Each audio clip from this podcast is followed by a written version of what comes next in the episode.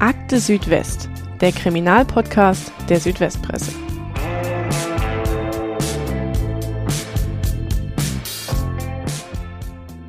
Zwei Freundinnen chatten über WhatsApp, lästern über den Chef, Kollegen, den Ehemann und planen einen Mord. Mit einer tödlichen Insulinspritze will eine Frau aus Reutlingen ihren Ehemann umbringen. Pikantes Detail bei der Sache, beide Frauen und der Ehemann sind Polizeibeamte. Zusammen mit ihrer Komplizin gelingt ihr der fast perfekte Mord. Der Haken, ihr Ehemann überlebt die Attacke und zeigt seine Frau an. Hallo liebe Hörerinnen und Hörer und willkommen zu einer neuen Folge von Akte Südwest. Ich bin Rebecca Jakob und in 300 Kilometer Entfernung sitzt mein Kollege und Mitmoderator Ronald Müller. Hallo Bex. Unser Experte für den Fall heute ist Jonas Bläser, Redakteur beim Schwäbischen Tagblatt in Tübingen. Hallo Jonas, schön, dass du da bist. Hallo Rebecca, hallo Roland, vielen Dank für die Einladung. Bevor wir zu unserem fast perfekten Mordfall kommen, gibt's noch einen Hinweis an alle True Crime Fans da draußen. Wenn ihr unseren Podcast mögt, schaut doch gerne mal auf swp.de slash crime vorbei.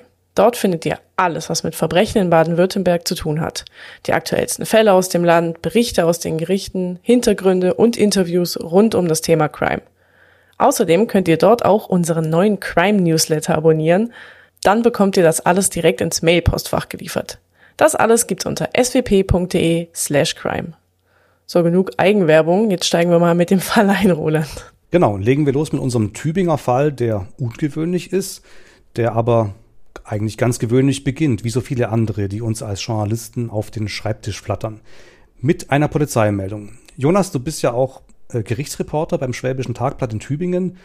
Erzähl uns doch mal, wie ging es so los und ab wann habt ihr gemerkt, dass die Sache doch spannender ist als sonst? Ja, es ging los an einem Freitag. Da kam eine Polizeimeldung aus Reutlingen, äh, in der das dortige Präsidium meldete, dass eine Frau versucht habe, ihren Mann zu vergiften vermutlich mit Medikamenten. Äh, sie sei festgenommen worden und ähm, sie sei Polizistin. Deswegen übernehme die Stuttgarter Polizei die Ermittlungen. Das heißt, da habt ihr zum ersten Mal aufgemerkt, hoppla, vielleicht, äh, da kommt dann externe Ermittler aus Stuttgart, äh, damit nicht die eigenen Kollegen gegen die Kollegin ermitteln müssen. Äh, war dann Funkstille oder habt ihr versucht, noch mehr rauszukriegen? Also zunächst haben das die Kollegen der Reutlinger Redaktion bearbeitet und natürlich haben die wir versucht herauszubekommen, was die Hintergründe sind. Äh, das war sehr zäh. Das Reutlinger Polizeipräsidium hat, ähm, ja, ich würde mal sagen, selbstverständlich dazu gar nichts gesagt. Und die Stuttgarter Ermittler haben eigentlich erstmal nur bestätigt, dass sie ermitteln. Und äh, zu den Hinter Hintergründen war erstmal gar nichts bekannt. Ähm, auch die Staatsanwaltschaft hat in so einem Fall ja komplett äh, dicht gemacht. Ist es normal, dass sie in dem Fall gar nicht viel sagen oder war das waren die noch zugeknöpfter als sonst, weil es eben um sozusagen Kollegen ging? Also es ist schon so, dass in den allermeisten Fällen, ähm, wenn es um Tötungsdelikte geht, die erstmal extrem zurückhaltend sind. Ähm, die kommen ja zum Glück auch bei uns nicht so häufig vor. Die Region Reutlingen-Tübingen ist eine sehr sichere mit äh, sehr niedrigen Kriminalitätszahlen im Vergleich zu vielen anderen Gegenden. In der Regel ist es ja auch so, in, in kleineren Orten bekommt man das ja schon mit, wenn irgendwo größere äh, Polizeiaufläufe sind, sage ich mal, und Spurenermittler und so weiter. In diesem Fall aber ähm, gab es eigentlich fast keine Informationen. Und was für eine Dimension dieser Fall noch entwickeln sollte, das haben wir uns da einfach nicht träumen lassen. Wie ging es denn dann weiter? Was war denn der nächste Schritt in der Informationskette, wo man merkte, das wird größer? Der nächste Schritt war ein überraschender, denn die Polizei meldete im Juni, sie habe eine Komplizin verhaftet. Das bedeutet, die Frau soll nicht alleine gehandelt haben, sondern mit einer anderen Frau zusammen. Und da kam dann auch raus, erstens, die Komplizin ist ebenfalls Polizistin und auch der Ehemann des Opfers ist Polizeibeamter. Das war da vorher noch gar nicht klar. Das wusste man so unterschwellig, hatte man das schon mal gehört, aber man hat das nicht äh, so hart bekommen, dass man darüber berichtet hat. Äh, das war äh, natürlich eine völlige Überraschung. Warum so viel später? Eine Polizistin. Ähm, da haben wir angefangen, uns viele Fragen zu stellen, wie unsere Leser und Leserinnen wahrscheinlich auch. Äh, Geht es um Geld? Haben die eine Beziehung? Was sind die Hintergründe? Und ähm, was dann tatsächlich später im Prozess rauskam, äh, hat, glaube ich, wirklich jeden überrascht. Die Tat war ja im Februar 2019. Die Komplizin wurde im Juni dann verhaftet, also etliche Monate später erst. Zur Anklage kam es dann im August. War denn dann schon klar, welche Rolle die Komplizin eigentlich gespielt hat bei dieser Tat? Nein, zu dem Zeitpunkt war es noch nicht öffentlich, welche Rolle die Komplizin gespielt hat.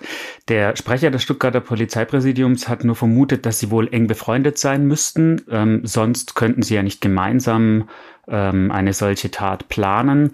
Äh, es hat sich dann später herausgestellt, dass die Freundin das Tatmittel beschafft hat. Die hatte das Insulin beschafft, mit dem die beiden den Mann töten wollten. Hatte die das einfach zu Hause rumliegen oder hatte die Connections oder warum hatte die so viel Insulin?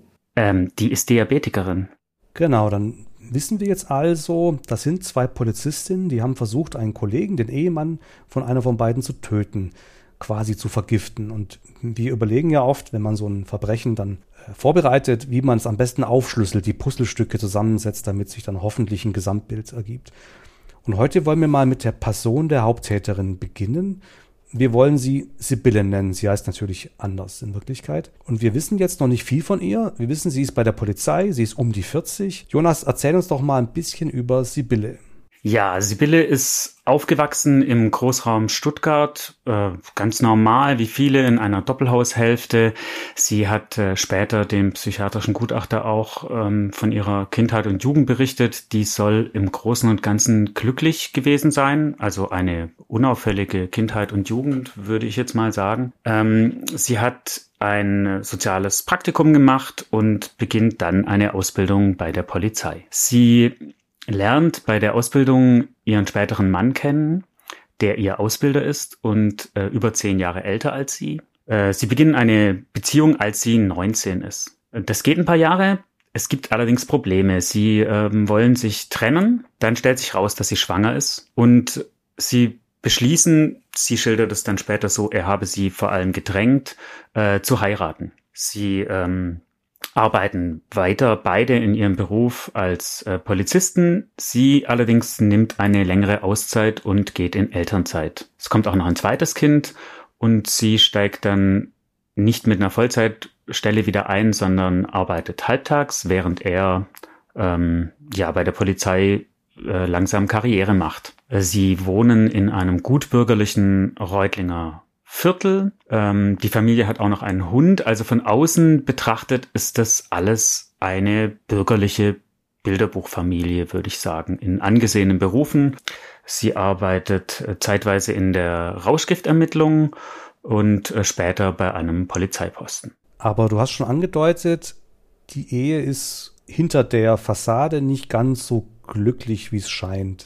Ja, und auch dazu gibt es ähm, verschiedene Bilder wie angespannt. Also was sich im Laufe der Geschichte herausstellen wird, ist, dass es für sie jedenfalls sehr angespannt ist. Sie empfindet die Ehe alles andere als glücklich und es gibt auch objektiv betrachtet Probleme zwischen den Eheleuten und im Zusammenleben. Das ähm, geht so weit, dass sie sich vor allem stark unter Druck gesetzt fühlt von dem, was sie glaubt, was die Erwartungen ihres Ehemanns an sie sind. Sie hält ihn für äh, penibel und sehr fordernd. Sie hat den Eindruck, er verlangt von ihr Dinge, die sie eigentlich nicht leisten kann. Sie solle sich, weil sie ja diejenige ist, die nicht voll arbeitet, um die Finanzen kümmern beispielsweise. Sie solle sich darum kümmern, dass äh, das Auto in TÜV hat, in die Werkstatt kommt. Und sie beschreibt es später so, dass sie das vollkommen überfordert habe und sie ist nicht glücklich und sie beginnt zu trinken und äh, sie beginnt ähm, ihre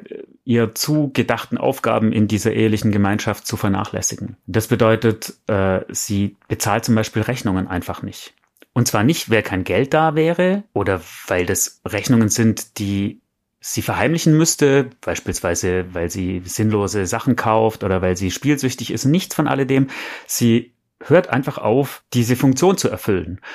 Und das führt zu Mahnungen, die dann wiederum teurer werden. Und irgendwann kommt's raus.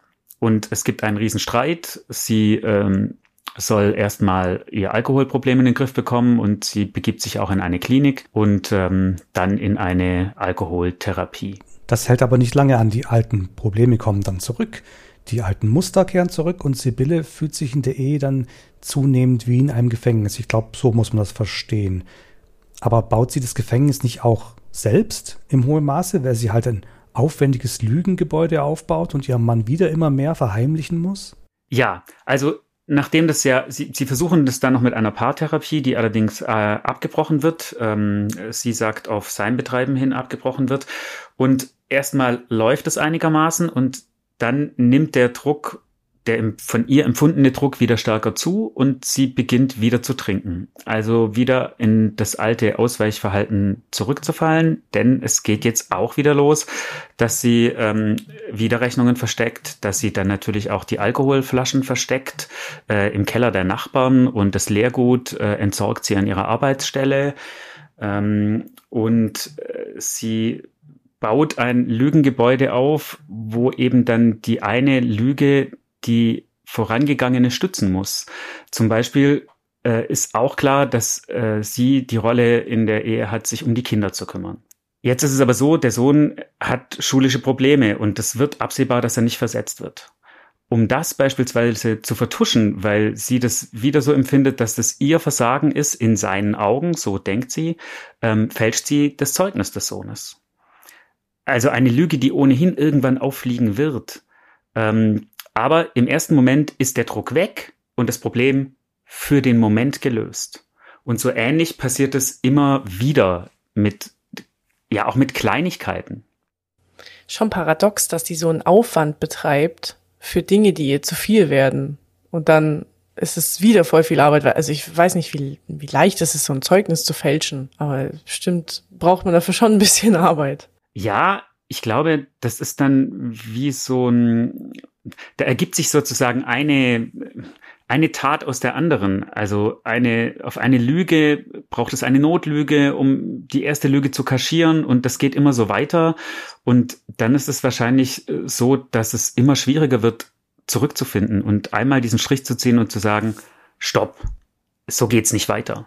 Weil das tut sie nicht. Wir müssen vielleicht einmal klarstellen, dass für Sibylle ähm, diese Ehe so eine Art Ehehölle ist, wahrscheinlich subjektiv gesehen. Sie fühlt sich da gegängelt, kontrolliert, kann den Ansprüchen nicht genügen, so verstehe ich das jetzt.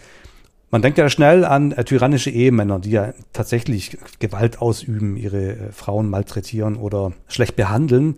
Aber nach nur um das klarzustellen, nach objektiven Maßstäben gibt es dafür keine Belege, oder? Nein. Also es ist natürlich so, man kann von außen nie in die Ehen reingucken und ähm, wir wissen nicht, wie genau die äh, Streits in diesem Haushalt abgelaufen sind. Aber es gibt zumindest von außen keine Belege dafür, dass es über das hinausgegangen wäre, was es sonst an Konflikten in vielen Beziehungen gibt. Die, es gibt keinerlei äh, Anzeichen körperlicher Gewalt. Es kam nicht zu körperlicher Gewalt. Psychische Gewalt ist auch jetzt in ihrem Ausmaß nicht erkennbar.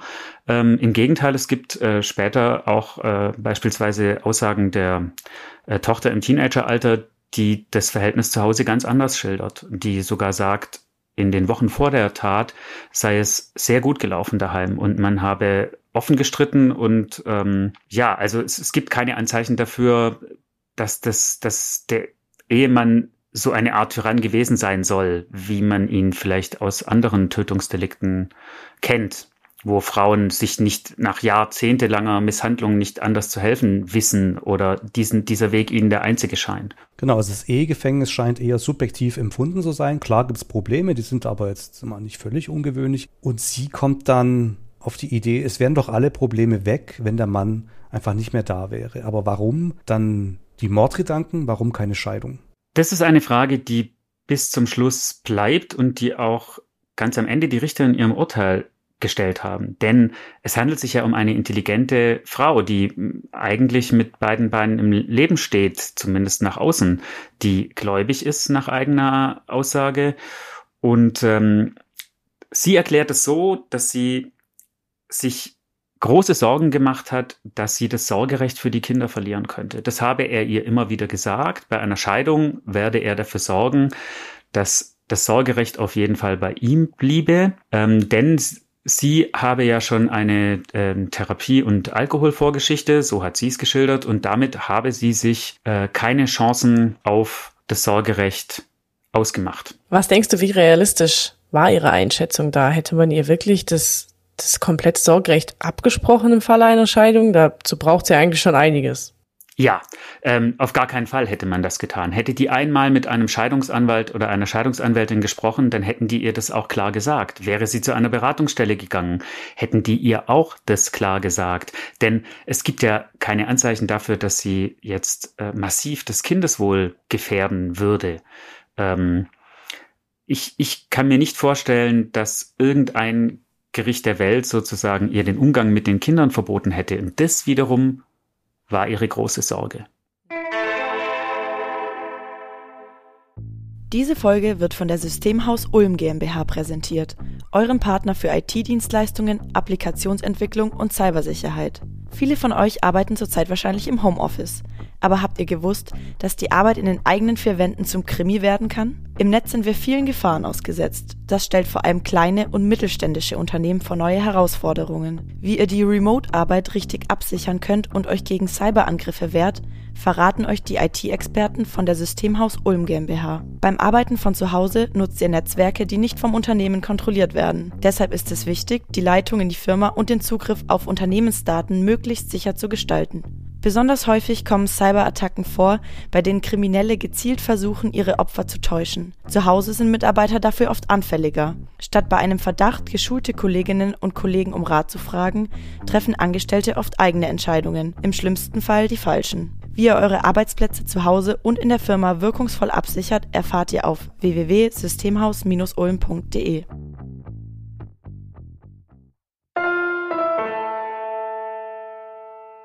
So, um das nochmal zusammenzufassen, wir wissen jetzt, die familiäre Situation ist total angespannt, zumindest Sibylle fühlt sich wie in einem Gefängnis und eigentlich will sie, dass der Ehemann weg ist. Vor der Scheidung hat sie aber Angst, weil sie Angst davor hat, dass sie das Sorgerecht für ihre Kinder abgesprochen bekommt. Und jetzt tritt eine andere Frau in ihr Leben, Anfang 40, nennen wir sie einfach mal Nora, das ist natürlich auch nicht ihr richtiger Name, und mit der wird Sibylle gemeinsam den Mordplan aushecken.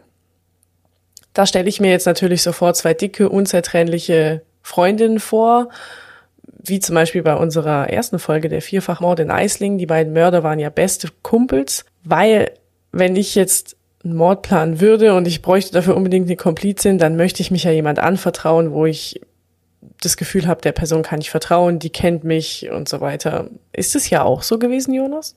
Überraschenderweise überhaupt nicht. Ähm, es stellt sich nämlich heraus, dass äh, die Kollegin und die äh, Ehefrau, also äh, Nora und Sibylle, kennen sich nur flüchtig von der Arbeit. Die haben sich da mal gesehen, die haben auch mal auf einer Weihnachtsfeier miteinander gesprochen, aber die sind alles andere als dicke Freundinnen. Die haben nicht ein einziges Mal außerhalb der Arbeit sich getroffen und gemeinsam Kaffee getrunken beispielsweise. Die Beziehung zwischen den beiden ist vor allem eine virtuelle, die sich in diesem WhatsApp-Chat zwischen ihnen abspielt.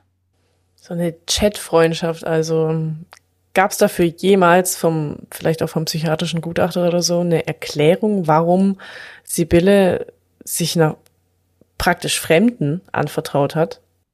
Das ist schwierig zu sagen. Also ähm, ich glaube, dass sie eher ein einsamer Mensch war abgesehen von ihrer Familie. Es taucht nirgends im Laufe der äh, Geschichte, in die wir Einblick bekommen haben durch äh, die Ermittlungen, durch den Prozess später, taucht irgendeine enge Freundin auf, der sie ihr Herz ausschütten kann. Da ist niemand. Es gibt die Eltern, aber das war's eigentlich auch. Ähm, und noch eine Schwester. Aber sie hat offensichtlich keine engen Freundinnen. Und in diesem Chat, das merkt man auch, Teile davon wurden ja später verlesen, der dient auch ganz klar dazu, Dampf abzulassen. Sie äh, lästert in diesem Chat gemeinsam mit der Freundin nicht nur über ihren Mann und äh, beschreibt, wie schrecklich der sie behandle und äh, wie schlecht es ihr gehe und äh, wie, wie schlecht es den Kindern ginge, was im Übrigen nicht zutraf, so nach dem, was man weiß, sondern sie lässt dann über Männer im Allgemeinen, über äh, ihnen bekannte Vorgesetzte, über Kollegen, sie machen Witze, sie teilen äh, Back- und Kochrezepte, sie unterhalten sich über äh, alles Mögliche, schicken sich äh, kleine GIFs und Smileys und nebenher entwickelt sich immer mehr der Wunsch von Sibylle, ihren Mann loszuwerden. Und da sie nun mal beide Polizistinnen sind, überlegen sie natürlich auch am Anfang wohl noch eher spielerisch, wie das denn wohl gehen könne. Wo war denn der Punkt, äh, wo das gekippt ist von, naja, wie wär's, wenn wir mal, wie würde es am besten gehen, wenn wir den Ehemann umbringen, bis hin zu, okay, lass es uns wirklich machen? Ja, da gibt es äh, sozusagen wahrscheinlich verschiedene Ansichten drüber, aber dadurch, dass diese Chats ja vorliegen, ähm, gibt es schon auch bestimmte Daten, an denen dann später die Ermittler und die Staatsanwaltschaft äh, festmachen, dass sie sagen, hier kippt es von einem rein hypothetischen ähm, Geplänkel hin zu einer konkreten Planung. Der Anstoß kommt wahrscheinlich noch, ohne dass er ernst gemeint ist, von der Komplizin. Die schreibt nämlich, als sich Sibylle mal wieder über ähm, die Pedanterie ihres Mannes beklagt und wie sehr er sie äh, mit seinen Ansprüchen quäle, schreibt sie einfach weg damit, wenn er nervt. Insulin, ich kann dir was geben. Smiley. Da taucht sozusagen die Idee, das mit Insulin zu machen, zum ersten Mal auf. Dann geht es so weiter, dass die Sibylle immer wieder dramatischer schreibt, wie schlecht es ihr geht und ähm, immer wieder ins Spiel bringt, sie brauche eigentlich nur noch eine Zutat. Also sie hat auch Druck gemacht auf die Freundin. So, gib mir da jetzt mein Insulin, damit ich ihn endlich umbringen kann. Ja, also das kann man schon so lesen. Also sie schreibt dann irgendwie, ähm, also die, die Komplizin schreibt, äh, Insulin, ich kann dir was geben. Und äh, äh, Sibylle antwortet, eine Überdosis für einen erwachsenen Mann von 75 Kilo. Da ist es schon sehr konkret. Ähm, dann tauschen sie sich darüber aus, wie man das jetzt äh, beenden könne. Und äh, Nora schlägt noch vor, sie solle doch mal zu einer Beratungsstelle gehen, aber Sibylle antwortet, mir gefällt die Insulinlösung.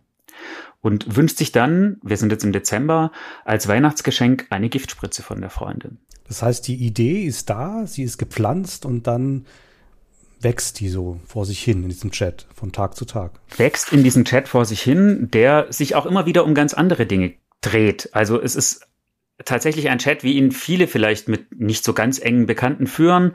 Ähm, ich muss dazu sagen, auch äh, viele führen Chats, von denen man nicht will, dass die nachher später mal in einem Gerichtssaal verlesen werden. Und da geht es, äh, das würde man auch nicht wollen, wenn es jetzt nicht um einen Mordplan gehen würde. Also der ist tatsächlich auch voll mit, äh, ja, manchmal auch geschmacklosen Witzen über äh, Kollegen oder Männer im Allgemeinen. Aber es ist schon so, wie du es beschreibst, Sibylle wird drängender. Für sie spitzt sich auch real die Situation zu. Denn das Lügengebäude wackelt. Da ist die Geschichte mit dem gefälschten Zeugnis des Sohnes, was irgendwann rauskommen wird. Dann stellt sich raus, es gibt Mahnverfahren, die demnächst fällig werden, und zwar in einer Höhe, dass die Abbuchungen auf dem Konto auf jeden Fall auffallen. Ähm, es ist klar, es wird schwieriger für sie. Und sie schreibt dann beispielsweise der Freundin, ich will den Psychopath aus meinem Leben haben. Darauf antwortet die Freundin, jetzt brauchst du nur noch einen todsicheren Plan. Und Sibylle schreibt, eigentlich habe ich den ja, brauche ich nur noch eine Zutat. Und so bedrängt sie die immer weiter und schildert auch diese, äh, diese von ihr empfundene Ehehölle in immer dramatischeren Tönen. Sie belügt die Freundin auch. Sie erzählt Nora beispielsweise, ähm, dass ich ja die, ähm, die Mutter des Mannes ähm, umgebracht habe, ähm, was einfach nicht stimmt. Also die lebt. Das ist eine, eine glatte Lüge. Ähm, und bedrängt sie immer mehr, ihr zu helfen, so dass Nora irgendwann eine Spritze und eine Ampulle an Sibylle schickt. Und zwar per Dienstpost, weil sicher ist sicher, schreibt sie im Chat. Ist es sicher? Also ich hätte jetzt gedacht, da fällt es erst recht auf. Naja, zumindest kann, wenn das über die Dienstpost geht, äh, keines der Kinder oder der Ehemann ähm, zufällig das Päckchen finden. Es ist ja auch nicht so, es hat nie eine Übergabe stattgefunden. Ähm, die haben sich ja nicht wirklich gesehen. Das Verrückte ist ja, wenn ich mich jetzt mit jemandem treffe und wir reden ernsthaft darüber, das müssen ja wiederholte Treffen sein, reale Treffen, jemanden zu töten, dann hat es ja eine ganz andere Präsenz, wie wenn das über einen Chat läuft. Und auch hier die Übergabe der geplanten Mordwaffe findet ohne persönlichen Kontakt statt. Jetzt, ich stelle mir das dann, wie du schon sagst, schon vor, man, man distanziert sich mehr davon. Wenn das nur in Anführungsstrichen ein Chat ist und man hat sich nie getroffen, trotzdem finde ich das Verhalten von der Komplizin Nora rätselhaft. Warum macht die da mit? Wie, also wir haben jetzt schon viel über Sibylle gehört, sie hat sie arg unter Druck gesetzt, aber trotzdem ist es ja schon noch was anderes, ihr dann die Mordwaffe wirklich zuzuschicken. Warum hat sie das gemacht? Was ist das für eine Frau? Warum sie das gemacht hat, weiß ich nicht, ob sie sich das überhaupt selber äh, jemals wird erklären können. Also äh, es handelt sich auch um eine äh, Polizistin Anfang 40. Sie ist ähm, schon lange bei der Polizei, hat eigentlich auch größere Karrierepläne gehabt, die dann aber daran gescheitert sind, dass sie während einer Prüfung in den Unterzucker gefallen ist und diese Prüfung versemmelt hat, sage ich jetzt mal. Die konnte sie nicht abschließen. Ähm, also sie ist tiefgläubig, sie ist in ihrer Kirchengemeinde sehr engagiert und ihre starke Impuls gegenüber Sibylle ist offenbar, dass sie ihr unbedingt helfen will. Sie sieht die Bekannte von einer Freundin zu sprechen, ist fast schon zu viel, in einer schlimmen Notlage, hat das Gefühl, die ist einsam und hat niemanden sonst und fühlt sich in der Pflicht, etwas zu tun. Sie schreibt es auch wörtlich so im Chat. Ähm, sie schreibt einmal beispielsweise, ähm, ich, ich will dir gern helfen, aber ich weiß nicht wie. Woraufhin Sibylle, Sibylle dann sofort wieder die Insulinspritze ins Spiel bringt. Und die schickt sie ihr dann tatsächlich. Also Helfersyndrom. Ja, ich vermute, so in der Art könnte man das sehen. Also sie hat das auch später versucht so zu erklären. Ähm, sie ist allerdings nicht äh, psychiatrisch untersucht worden im Prozess, sondern nur Sibylle. Ich meine, ich kann mir schon vorstellen, wenn man jemand nie getroffen hat und es hört sich ja alles ganz schrecklich an. Ich glaube, Sibylle hat auch erzählt, der Mann will den Hund weggeben und hat es als grausam dargestellt und das, was du schon gesagt hast mit der Schwiegermutter, die sich angeblich umgebracht hat und so. Natürlich stellt sich das sehr dramatisch dar. Trotzdem müssen wir es einfach so sagen, aus der Theorie ist jetzt ernst geworden. Nora gibt Sibylle das Insulin und sie muss eigentlich auch damit rechnen, dass Sibylle das benutzen wird. Eine Frage noch zum Plan, ähm, den die da aushacken im Chat. Spielt da auch Ihr Insiderwissen als Polizistin eine Rolle? Ja, das tut es. Also es ist so, ähm, bei einem ähm, Verdacht auf ein Tötungsdelikt kommt ja erstmal der Kriminaldauerdienst. Der Kriminaldauerdienst ähm, ist sozusagen rund um die Uhr bei vermuteten Tötungsdelikten die, ja, die Gruppe, die zuerst hinkommt und sich die Situation anschaut. Sie unterhalten sich beispielsweise darüber, wer denn demnächst da wohl Dienst täte und dass die da vielleicht nicht so genau hingucken würden. Das hängt jetzt weniger damit zusammen, ähm, dass es um besonders schlampige Polizeibeamte gehen soll, sondern damit, dass der Kriminaldauerdienst in der Ausbildung zur Kriminalpolizei auch eine Durchlaufstation ist. Das bedeutet, die haben einen relativ hohen Wechsel in der Belegschaft. Und ganz oft spielt sich deren Arbeit so ab, dass sie irgendwo hinfahren, weil der Hausarzt sich nicht ganz sicher ist, ob es nicht vielleicht eine unnatürliche Todesursache sein könnte. Und hinterher stellt sich raus, es ist ein natürlicher Tod, der halt vielleicht für den Arzt, der den Totenschein ausstellen soll, nicht gleich so erkennbar ist. Das heißt, die machen wahnsinnig viele Leichensachen. Und ähm, es ist so, dass sich Sibylle sehr dafür interessiert, wie denn genau diese Abläufe sind und auch ihren Mann darüber ausfragt. Später werden die Richter feststellen, sie habe sich vom Opfer das Drehbuch für die Tat schreiben lassen. Denn sie fragt nämlich auch nach, wann denn Tötungsdelikte am ehesten unentdeckt bleiben. Und er schildert ihr dann eben unter anderem, dass wenn Vorerkrankungen da sind, beispielsweise unter Umständen ein Arzt im Totenschein einfach eine natürliche Todesursache vermerkt, gar nicht auf die Idee kommt, dass es eine unnatürliche sein könnte, und dann wird ja nicht mal der Kriminaldauerdienst gerufen. Also Sibylle fühlt sich sicher, sie hat jetzt alle Informationen, die sie braucht für ihren in Anführungsstrichen perfekten Mordplan. Insulin ist da, Plan steht, jetzt ist es Freitagabend, Sibylle und ihr Mann sind zu Hause. Was macht sie jetzt? Wie geht sie vor? Na, zunächst mal muss man sagen, dass das Insulin Ende Januar bei ihr ankommt. Zur Tat kommt es aber erst Mitte Februar. Warum wartet sie so lang? Sie wartet deswegen, weil sie diese Vorerkrankung braucht, so zumindest nachher die Einschätzung der Staatsanwaltschaft. Er kommt von einem ähm, Lehrgang zurück und hat eine Erkältung. Nun geht es darum, dass diese Erkältung auch dokumentiert wird was sie dann getan haben soll, sie hat es so nicht eingeräumt, aber es deutet viel darauf hin, dass es so war, ist, dass sie ein Medikament, das sie eigentlich für den Hund besorgt hat, ähm, in einen Orangensaft tut und ihm den bringt. Er trinkt den, findet den zu bitter ähm, und danach ähm, beginnen Ausfallerscheinungen. Also er äh, ist, ihm wird schwindelig, er glaubt, dass die Erkältung irgendwie stärker ist als gedacht und sie überredet ihn, zum Arzt zu gehen. Warum gibt sie ihm dieses Hundemedikament? Was sollte das bringen? Das soll bringen, dass die Symptome der bereits vorhandenen Erkrankung, also der Erkältung, so verstärkt sind, dass er einwilligt, zum Arzt zu gehen. So ist die Vermutung der Ermittler. Und das tun sie dann. Sie gehen zum Arzt, ich glaube, in die Notaufnahme. Und damit ist dokumentiert, dass es eine Vorerkrankung gibt. Jetzt muss man noch dazu sagen, ihr Mann ist Sportler. Ein sehr guter Sportler, Marathonläufer. Und ähm, es gibt viele Männer zwischen, sagen wir mal, Mitte 40 und Mitte 50, die gute Sportler sind, dann eine schwere Grippe haben oder eine Erkältung, dann zu früh mit dem Trainieren wieder zu stark beginnen und das kann ähm, dazu führen, dass sie einen Kollaps erleiden und beispielsweise an einer verschleppten Entzündung ähm, der, des Herzmuskelbeutels ähm, ganz plötzlich sterben. Das ist also kein unwahrscheinliches Szenario, auch bei ihrem Ehemann. Das ist also jetzt dokumentiert. Und jetzt kommen wir zum Abend der Tat. Da ähm, geht es ihm tatsächlich nicht besonders gut und sie verstärkt diesen Zustand, indem sie ihm ähm, das Schmerzmittel Tilidin verabreicht. Der hatte es äh, früher schon mal genommen nach einer Operation und da hat sich herausgestellt, dass er das überhaupt nicht verträgt, was sie weiß. Nun soll sie ihn damit sediert haben. Also sie tut es in einen Grapefruitsaft, weil der schmeckt ja an sich schon ordentlich bitter, so dass er das nicht gleich merkt. Und es geht ihm daraufhin schlecht. Sie hat jetzt allerdings noch das Problem, dass sie ihm ja eine Spritze geben will. Äh, er ist aber nicht so sediert, dass er gar nichts mitbekäme.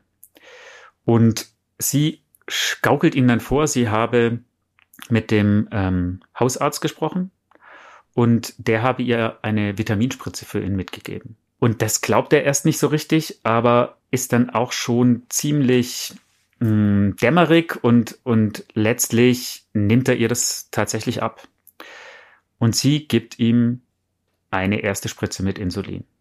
Eine erste Spritze mit Insulin. Also sie hatte ja nur eine, also hat sie ihm nicht gleich alles auf einmal gespritzt?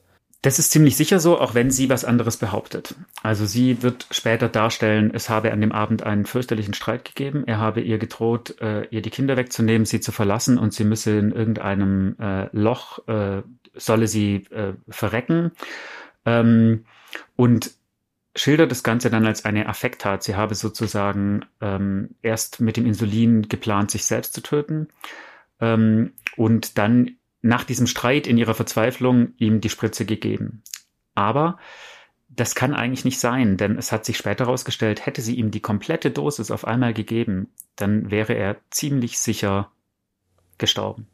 Kannst du kurz sagen, über welche Dosis wir hier reden? Also wie viel war in der Spritze drin und wie viel braucht es überhaupt, um einen Menschen damit wirklich umzubringen? Hätte sie ihm die volle Dosis gespritzt, wäre er ziemlich sicher gestorben, hat der Gerichtsmediziner später festgestellt. Das tut er aber nicht, sondern jetzt beginnt ein langer, qualvoller Kampf gegen das Insulin. Das Ganze spielt sich ja in der gemeinsamen Wohnung ab. Die Kinder abends ähm, haben mitbekommen, dass es dem Vater schlecht geht und machen sich Sorgen. Der liegt im Wohnzimmer, er schwitzt, er ist nicht so ganz bei sich. Irgendwann beginnt er auch, sich in Krämpfen zu winden, denn ähm, das Insulin äh, führt ja dazu, dass ähm, äh, die, der Blutzuckerspiegel im Körper sinkt und das wiederum hat auch Auswirkungen auf den Kaliumhaushalt, was zu Krämpfen führen kann. Was sie nicht wusste und ziemlich sicher auch nicht beabsichtigt hat, aber so ist es. In dieser Nacht ähm, wacht sie sozusagen bei ihrem äh, sich ähm, unter großen Schmerzen, aber in auch in, immer wieder in so einem Dämmerzustand fallenden Mann, der auf dem Sofa liegt, schwitzt, dem es offensichtlich sehr, sehr schlecht geht. Wie reagiert sie denn, als sie jetzt sieht, okay, es läuft nicht ganz nach Plan, er ist nicht friedlich eingeschlafen? Versucht sie dann, bricht sie die Aktion ab oder wie geht sie weiter vor? Nein, sie bricht die Aktion nicht ab, sondern sie überlegt, wie sie es vielleicht anders schneller zu Ende bringen kann. Sie googelt ähm, nach Ersticken und holt eine Plastiktüte. Daran erinnerte sich der Mann gegenüber den Ermittlern später ganz vage. Ähm, sicher ist jedenfalls, dass es eine Plastiktüte in diesem Zimmer gab und damit soll sie erst versucht haben, ihn zu ersticken. Dann aber kommen die Kinder und die Kinder, sie bricht ab. Die Kinder äh, machen sich verständlicherweise riesige Sorgen um ihren Vater. Die sehen ja, dass es dem richtig schlecht geht. Das war deutlich zu sehen, auch für medizinische Laien. Hier geht was ganz, ganz schief mit jemand. Das ist keine normale Erkältung. Hier braucht jemand dringend Hilfe und sie drängen, die Mutter Hilfe zu holen. Was die nicht tut. Die sagt immer, nein, nein, das wird schon wieder, der braucht nur ein bisschen Schlaf. Schließlich schaffen es die Kinder, sie dazu zu bringen, den Nachbar zu holen, dass er ihr helfen soll, den Mann zu waschen und ins Bett zu bringen. Äh, dem erklärt sie, der habe zu viel getrunken in der Nacht zuvor, was dem Nachbar seltsam vorkommt, weil ähm, er sagt, wenn in dieser Ehe jemand ein Alkoholproblem gehabt hat, dann war das sie. Schließlich hat er in seinem Keller immer die versteckten Sektflaschen gefunden. Und geht, der geht dann wieder. Er rät dazu, einen Notarzt zu rufen, was er aber nicht tut. Es gibt dann noch ein Telefonat mit der Komplizin. Es gibt nicht nur ein äh, Telefonat, sondern es gibt weiter regen WhatsApp-Verkehr mit der Komplizin. Sie schildert der, dass der Mann einfach nicht sterbe, was die, ähm, was die Komplizin äh, gar nicht glauben kann weil sie sich sicher ist, dass die Dosis eigentlich reicht. Und sie überredet die Komplizin, ähm, mit der Tochter zu telefonieren und sich als Ärztin auszugeben, um die zu beruhigen. Das werde schon alles wieder mit dem Vater. Uh, ursprünglich hatte sie sogar mal die Komplizin gebeten, ob sie nicht komme, sich als Ärztin ausgeben solle und äh, dem Mann die Spritze geben. Das hat die Komplizin abgelehnt. Also Nora will doch nicht selber beteiligt sein, offenbar. Aber in diesem Telefonat versucht sie tatsächlich, die Tochter zu beruhigen und ihr zu erklären, das werde schon alles wieder gut werden, was die ihr aber nicht glaubt.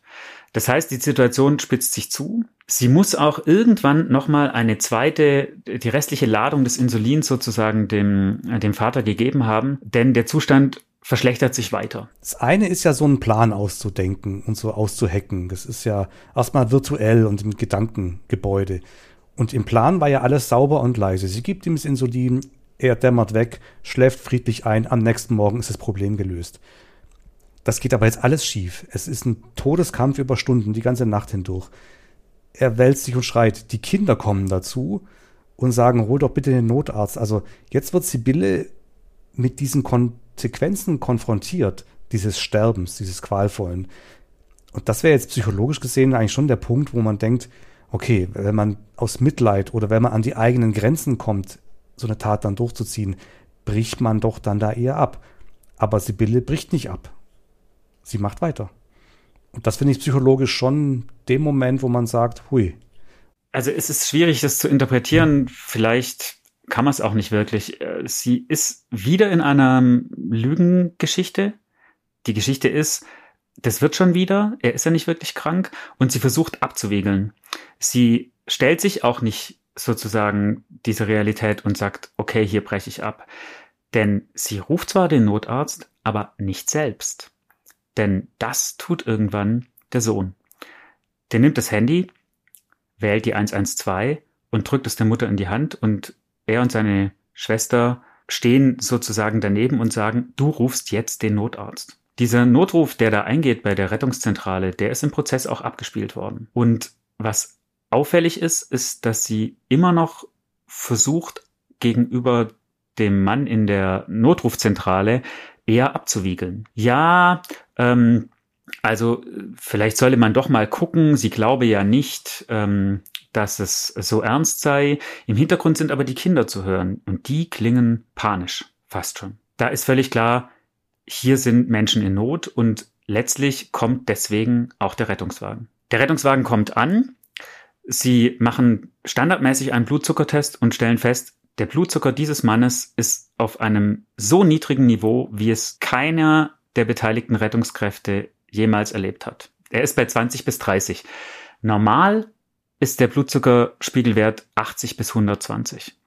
Der Rettungsassistent sagt später, er habe noch nie erlebt, dass ein Patient einen so niedrigen Blutzuckerspiegel hat. Und jetzt kommt auch der Moment, wo zum ersten Mal Rettungskräfte überhaupt misstrauisch werden. Denn sie geben dem Mann eine Glukoselösung und der Blutzuckerspiegel geht hoch, wie zu erwarten, aber er sackt sofort wieder ab. Das ist nicht normal. Also der Rettungsdienst reagiert richtig. Sie fahren den Mann ins Krankenhaus und man muss ja auch sagen, es geht dann noch gut aus. Der Ehemann überlebt die Sache. Es war aber ziemlich knapp, meine ich. Wie, wie ist dann im Krankenhaus, wie ist es da weitergegangen? Ja, das war knapp.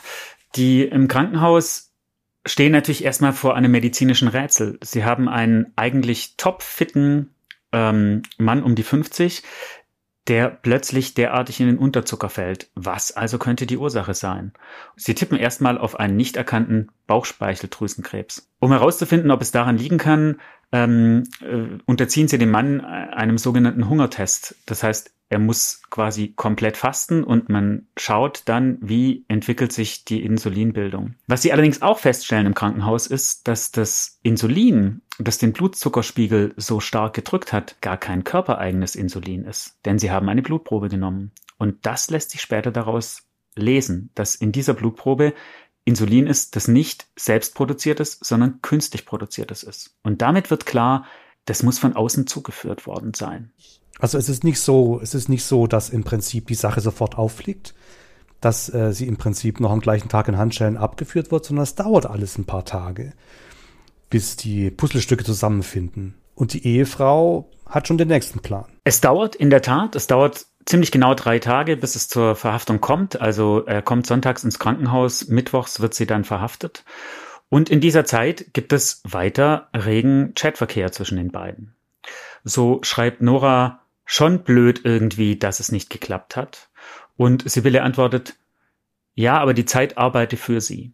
Dass sie von ihrem Plan, ihr Problem auf diese denkbar drastischste aller Arten zu lösen, nicht ablässt, zeigen Google-Suchanfragen auf ihrem Dienstcomputer. Denn da beschäftigt sie sich mit der Wirkung von K.O.-Tropfen und auch mit der Nachweisbarkeit von K.O.-Tropfen.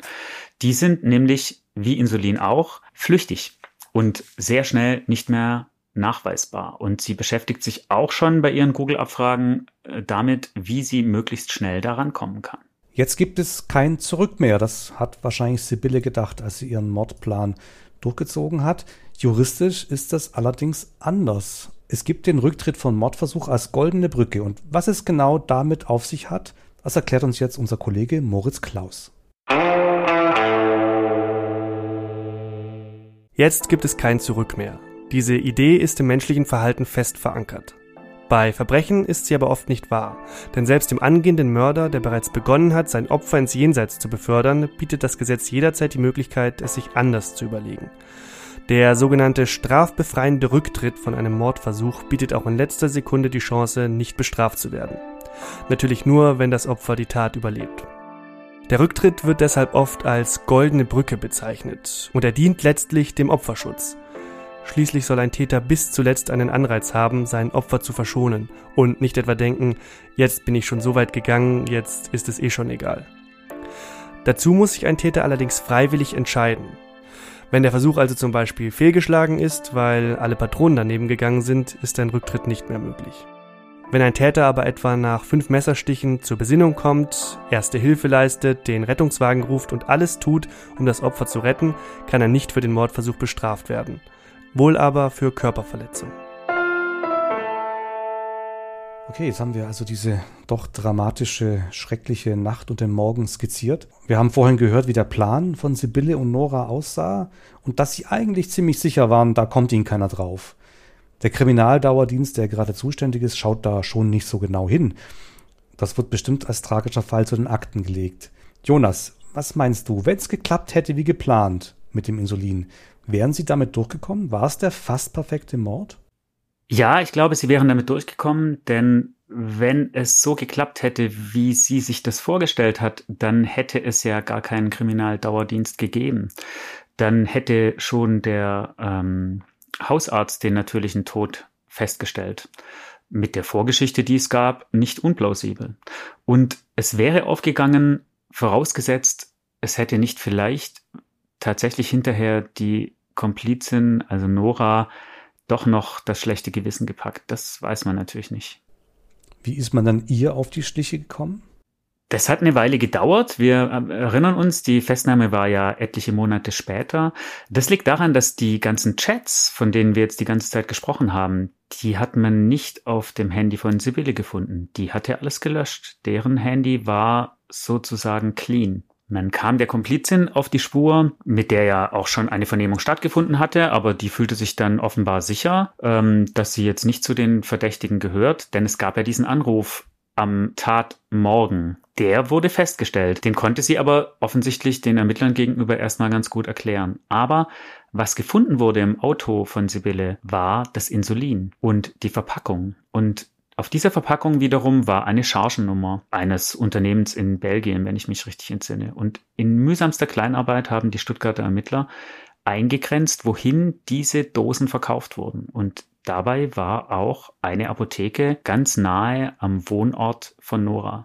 Und dass die nun Diabetikerin ist, das wussten die Ermittler. Und so konnten sie ihr das nachweisen. Und auf deren Handy waren die Chats noch drauf. Die hat sie nicht gelöscht. Eigentlich waren die beiden da gar nicht so sorgfältig. Also die Sibylle googelt Mordmethoden oder zumindest K.O.-Tropfen auf ihrem Dienstrechner, machen das alles über WhatsApp, was ja nicht der sicherste Messenger-Dienst ist und dann lässt Nora den Chat auch noch auf ihrem Handy. Die haben sich schon sehr sicher gefühlt, oder? Ja, ich glaube, die haben sich sehr sicher gefühlt, vielleicht auch aus unterschiedlichen Gründen. Ähm, es ist ja nun mal so, das ist aber eigentlich ja fast immer so, dass die ähm, Leute, die dann später vor Gericht stehen, von denen geht niemand davon aus, dass er erwischt wird. Weswegen ja auch Gesetzesverschärfungen als Abschreckungswerkzeug wahrscheinlich in den allermeisten Fällen verpuffen. Denn über die Konsequenzen machen sich die Leute wenig Gedanken. Die sind sich sicher, sie kommen damit durch. Und das wäre ihnen ja auch beinahe gelungen. Wir haben ja tatsächlich den Fall, dass ein fast perfekter Mord mit den vermutlich unperfektesten Mitteln geplant wurde, die man sich vorstellen kann. Ja, letztendlich ist es ja an der Ausführung gescheitert und erstmal nicht, weil man ihr vorher schon draufgekommen wäre. Ganz genau. Und wenn etwas scheitert, dann rückwirkend alle Spuren zu verwischen, ist extrem schwierig. Dass in Deutschland viele Morde womöglich übersehen werden, hört man häufiger. Ist da was dran, Jonas? Ich bin jetzt kein Experte für unentdeckte Tötungsdelikte, aber ich kann es mir gut vorstellen. Denn wir haben ja keine Obduktionspflichten. Bei uns stellt der Hausarzt oder der, der Notarzt fest, liegt eine natürliche oder eine nicht natürliche Todesursache vor und wenn es letzteres ist, muss er die Polizei rufen.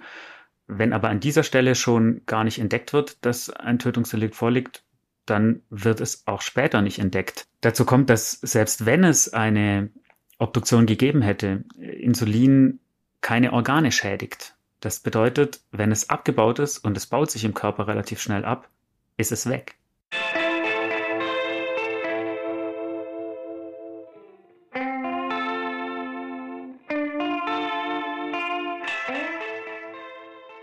Die Beweise sind gesammelt. Jetzt beginnt im November 2019 der Prozess gegen Sibylle und Nora. Die Anklage lautet auf für beide auf versuchten Mord und dafür bekommt man eventuell lebenslange Haftstrafen. Das Interesse der Öffentlichkeit war sehr groß. Jonas, wie hast du den Prozess erlebt? Wie hast du die Angeklagten erlebt? Erzähl uns mal von deinen Eindrücken vor Ort. Ja, es war natürlich ein in vielerlei Hinsicht ungewöhnlicher Prozess. Ähm, ich versuche vielleicht mal kurz die Szenerie zu schildern. Wir befinden uns im Landgericht Tübingen. Das ist 1904 erbaut und hat einen wirklich eindrucksvollen Schwurgerichtssaal mit hohen Fenstern und holzgetäfelt, große Kronleuchter und etwa 100 Sitzplätze, fest verschraubte, wie so Kinosessel sehen die aus. Und in diesem Prozess war jetzt nicht der komplette Saal belegt, aber man war nah dran. Es war ein Riesenauflauf. Es gab viele, viele Menschen im Publikum, die aus unterschiedlichen Gründen gekommen sind. Es gab äh, Schaulustige, es gab natürlich zwei nahezu voll besetzte Pressebänke, es gab ähm, ehemalige Richter, die sich das Verfahren angeschaut haben. Es gab viele Kollegen und Kolleginnen der beiden Angeklagten und des auch im Verfahren anwesenden Opfers, der als Nebenkläger am Prozess teilgenommen hat. Also so einen vollen Schwurgerichtssaal habe ich bislang fast nie erlebt. Wie sind die beiden Angeklagten aufgetreten? Was hast du für einen Eindruck von ihnen bekommen? Die sind, die haben einen sehr gegensätzlichen Eindruck hinterlassen. Also Sibylle hat fast den kompletten Prozess über ihre Haare so über die dem Saal zugewandte Gesichtsseite fallen lassen, dass man ihr Gesicht eigentlich fast nie gesehen hat. Die wirkte sehr ruhig, fast schon abgeklärt. Dass sie aber natürlich unter großer Anspannung stand, hat man auch daran gesehen, dass sie so einen kleinen Gummiball, so einen Anti-Stress-Ball, den hat sie eigentlich die ganze Zeit geknetet mit der Hand. Ansonsten ist es so, dass normalerweise in Prozessen ja die Anklagebank eigentlich einer der einsamsten Orte im gesamten Justizuniversum ist. Da sitzen die Leute und im Publikum ist niemand. In diesem Fall war das ja anders. Das Publikum war voll und sie hat aber jeden, jeden Blickkontakt sowohl mit dem äh, Ehemann als auch mit dem Publikum vermieden. Anders äh, die Nora. Die Nora hat immer wieder den Blickkontakt von Bekannten und Verwandten im Publikum gesucht und die war auch alles andere als äh, cool, sondern die hat fast den kompletten Prozess über geweint, geschluchzt, die war aufgelöst. Der hat mal ganz klar angesehen, dass sie das furchtbar mitnimmt und dass sie sich wahrscheinlich die ganze Zeit fragt, wie sie als Polizistin auf dieser Anklagebank mit so einem Vorwurf in einem Gerichtssaal landen konnte. Welches Bild hat denn der psychiatrische Gutachter, der berühmte Peter Winkler von Sibylle gezeichnet? Also um es vorne wegzunehmen, er hat ähm, keine äh, psychiatrische Erkrankung festgestellt, die zu einer ähm, verminderten oder ähm, gänzlich eingeschränkten Schuldfähigkeit äh, geführt hätte.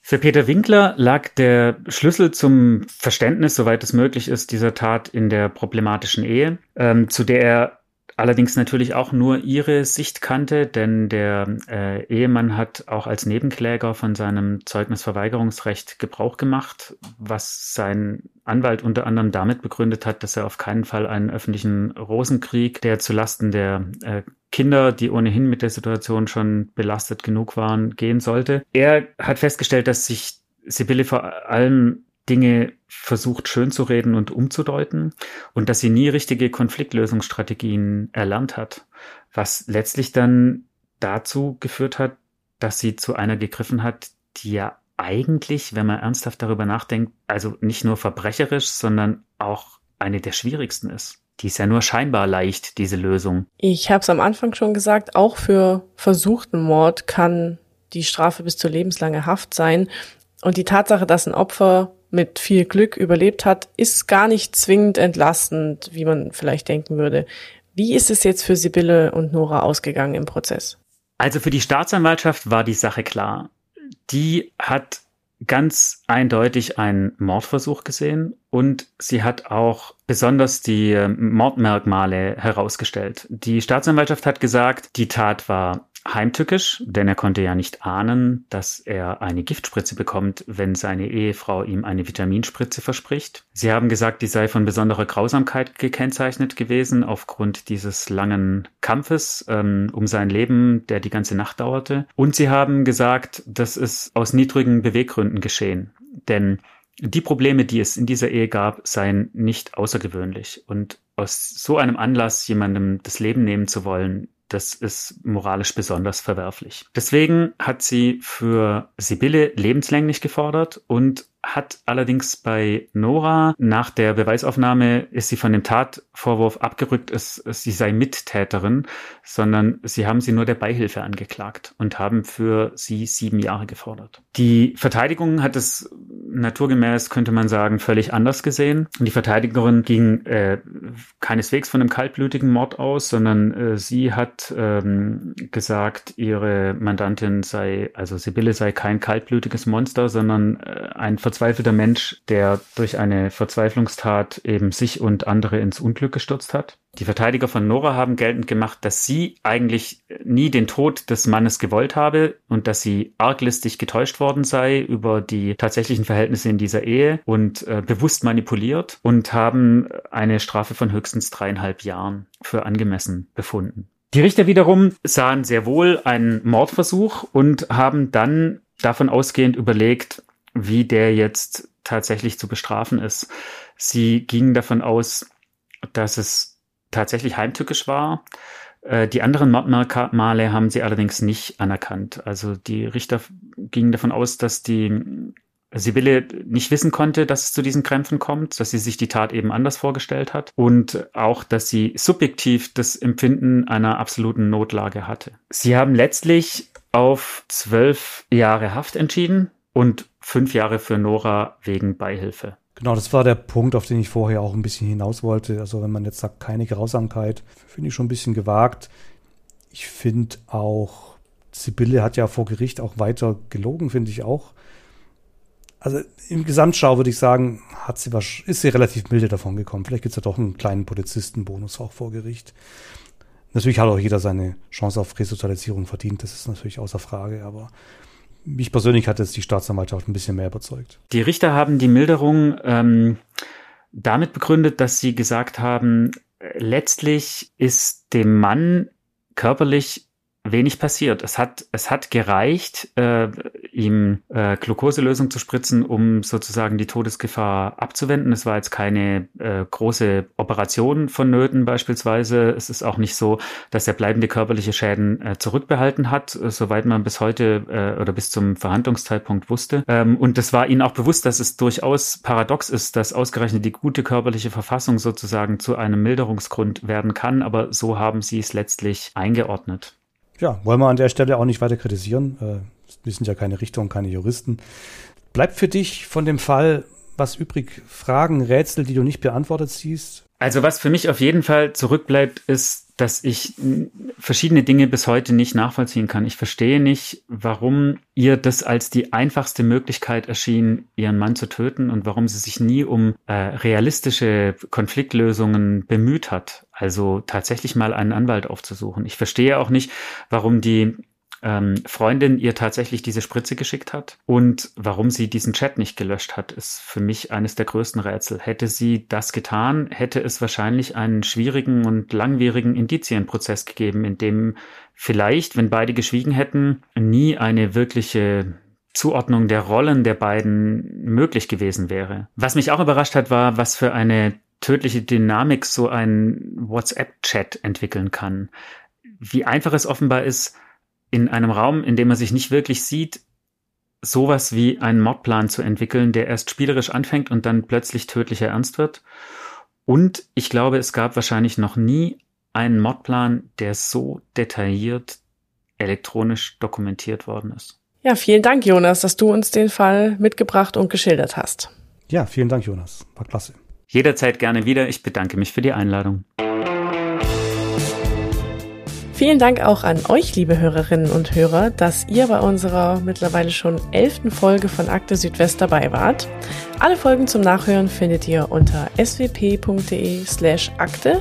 Auch auf Twitter könnt ihr uns folgen unter akteswp und besonders freuen wir uns darüber, wenn ihr uns auf dem Podcast-Portal eurer Wahl bewertet, zum Beispiel auf Apple Podcasts.